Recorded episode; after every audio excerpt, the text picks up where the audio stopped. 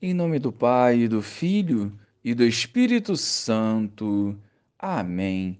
Bom dia, Jesus. Ao vosso sagrado coração consagramos o mês de agosto, desejando ardentemente viver em comunhão contigo. Livrai-nos do mal e ensina-nos a progredir no caminho da santidade. Amém. Naquele tempo, quando soube da morte de João Batista, Jesus partiu e foi de barco para um lugar deserto e afastado. Mas quando as multidões souberam disso, saíram das cidades e o seguiram a pé. Ao sair da barca, Jesus viu uma grande multidão.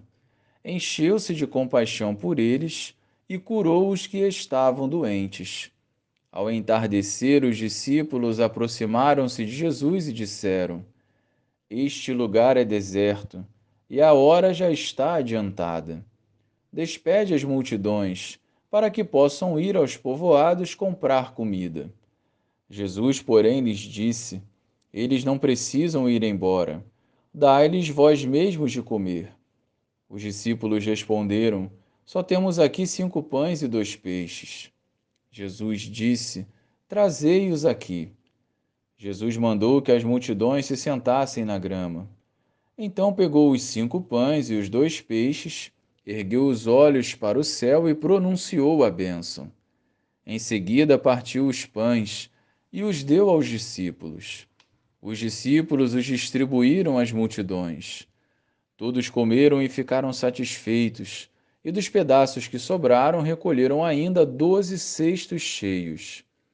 E os que haviam comido eram mais ou menos cinco mil homens sem contar mulheres e crianças.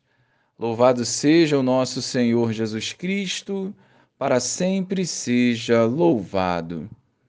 Preocupado com o povo, Jesus tem compaixão das suas ovelhas. Se faltava o pão físico, transbordava o amor de Jesus. A multiplicação dos pães expressa a dimensão desse amor, tão puro que o Senhor tem. Caminhando com Jesus, o que nos parece impossível se torna possível. A luz dispersa as trevas e a vitória do povo de Deus é mais do que certa.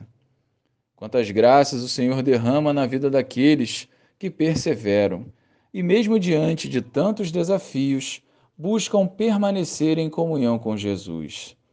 A providência divina é uma promessa cumprida para quem busca o reino de Deus e a sua justiça como prioridade.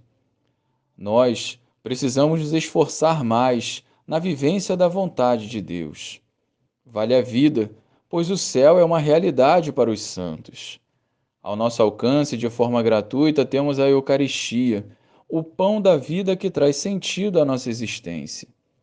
Reflitamos um pouco a respeito desse amor tão belo que apenas no Senhor encontraremos e busquemos traduzi-lo com atitudes coerentes através da partilha da palavra e do alimento.